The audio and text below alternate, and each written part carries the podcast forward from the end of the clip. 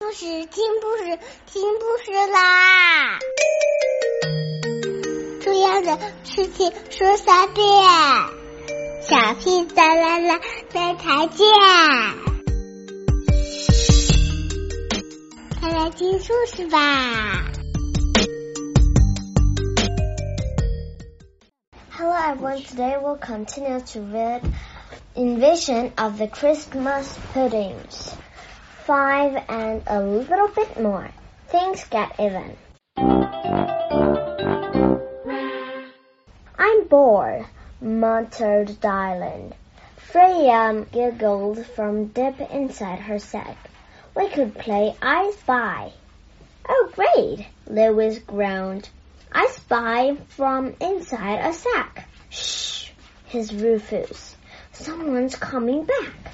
A faint rhythmic sound threw closer. Left, right, left, right. Ambush party, halt! That's not then, whispered Rufus anxiously. Whatever happens, keep quiet. Big Chief carefully avoided the reindeer.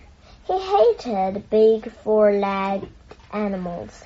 Their front end had nasty teeth.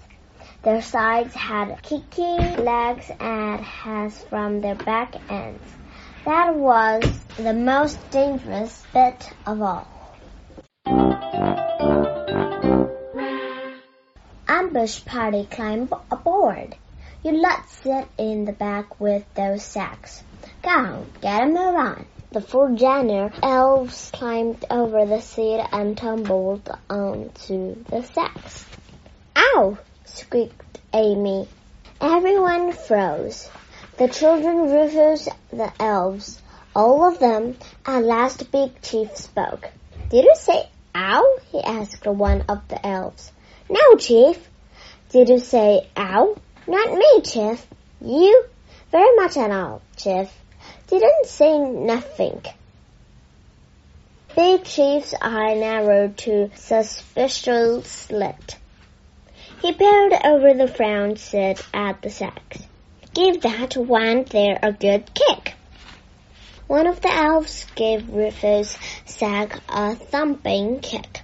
It got him right in the middle of his back, but he had his teeth firmly gritted and didn't make a sound.